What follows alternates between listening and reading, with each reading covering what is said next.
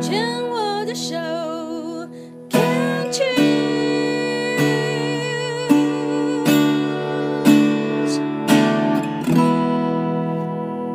病虫害防治第二段要继续跟静好好聊一聊哦。非常感恩静在上一段呢，很勇敢的跟我们分享了自己童年成长经验当中，呃，自己认为被霸凌，譬如说在家里，甚至被自己的这个家人哦兄弟姐妹霸凌，然后在学校因为体育优秀，然后加入了手球队，被手球队的教练、呃、站在操场上扇脆配，因为就是输球了，能够说出来。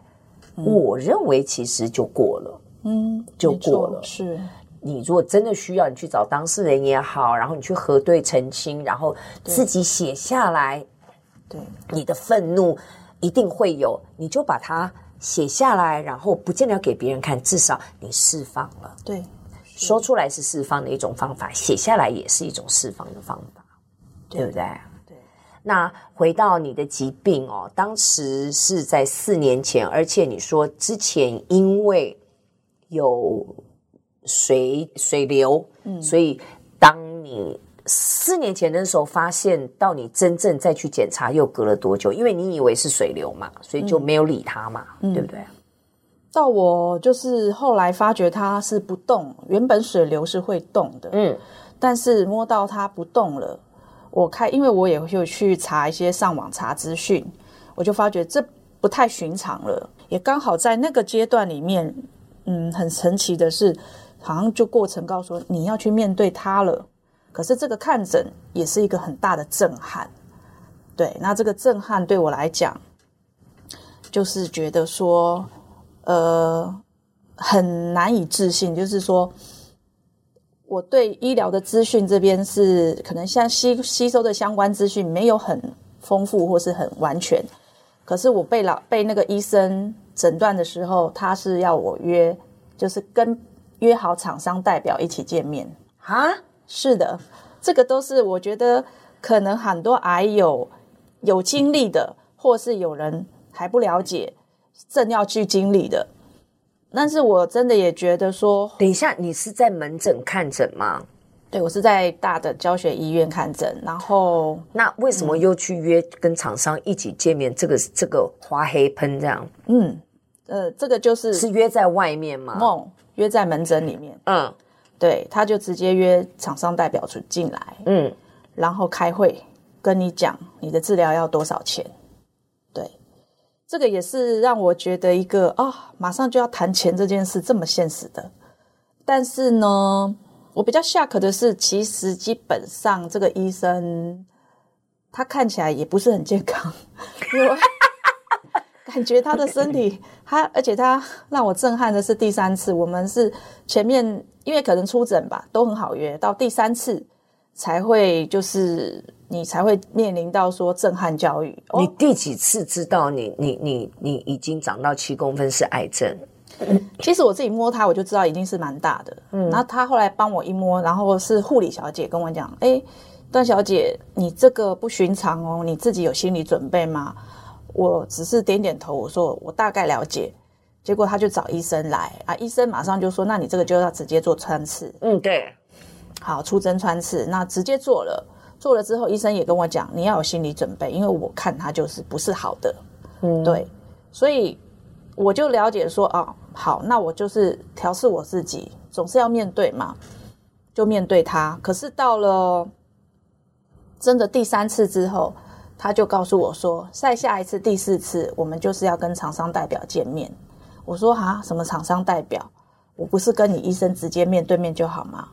他说，因为你要治疗啊。你治疗需要有药啊，需要用什么东西呀？哦，我说好，所以第四次的再次见面就是厂商、医生、护理人员，然后我我，然后好，我还好有我姐姐，嗯，对，那我姐姐她有一些这种医疗资讯的这种呃资讯资源，对，他陪我去看了之后，医生马上就说：“你放心，我会给你用最好的药，好那个。”呃，铂金、紫杉醇，嗯，嗯，然后反正就是呃，贺癌平这样子哈，嗯，你一定会好这样子，嗯，但我姐姐只有问他一句话说：“医生，这么强的药，但是你说会好，可是我妹妹的身体受得了吗？”但医生不敢回答我们这几个问题，他只说依他的经历来讲，一定会好。但这个当下你自己要想，你就是那只老鼠。对啊，我在猜想，因为我尽量想要合理化这位医师的行为。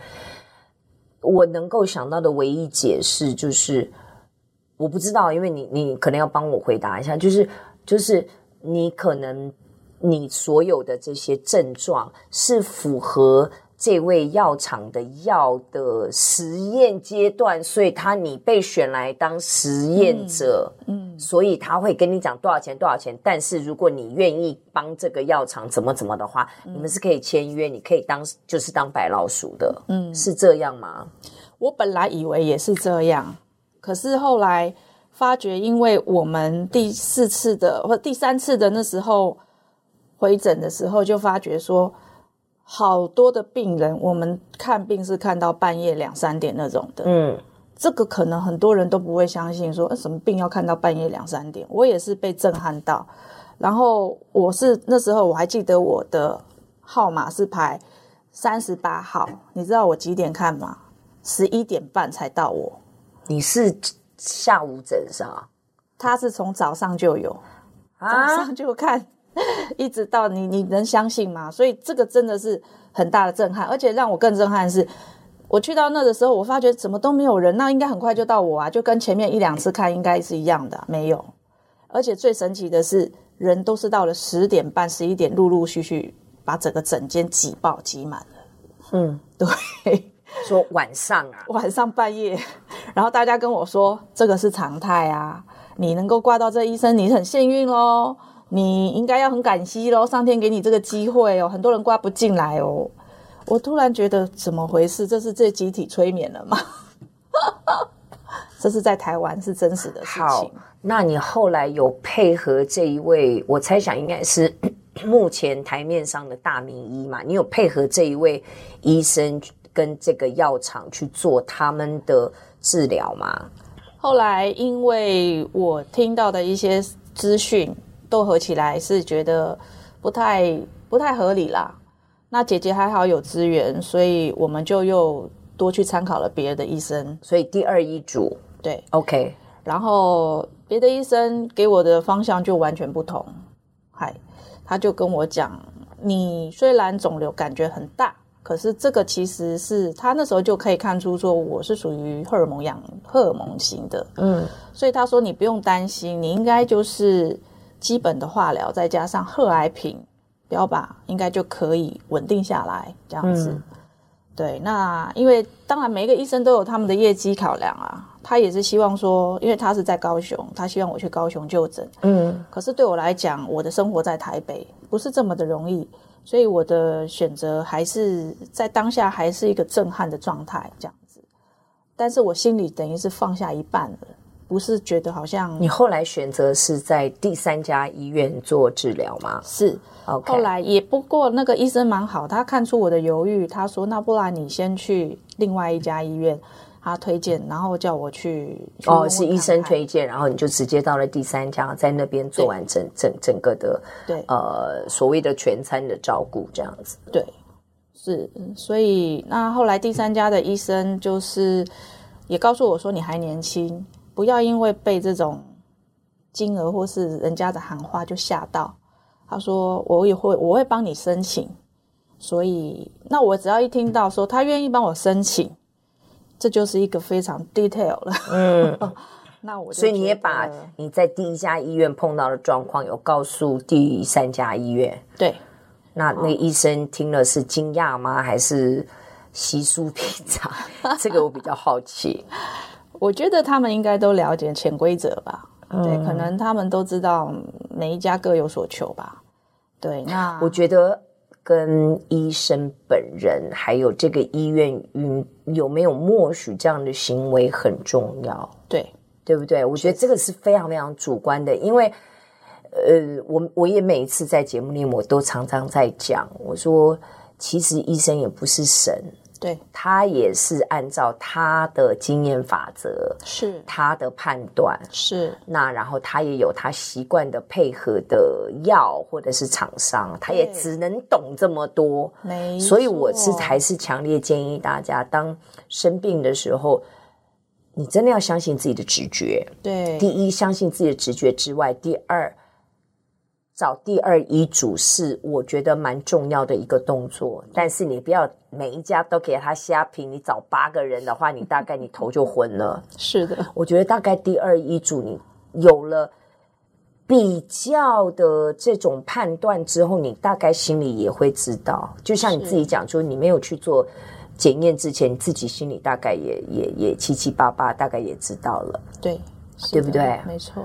哇，这真的是节目当中，当然之前也有听过一些，嘿，医界这种光怪陆离，或者是那种医生那种你觉得下巴会掉下来的事情。不过今天这个也是，嗯，也是真的是开了眼界啊。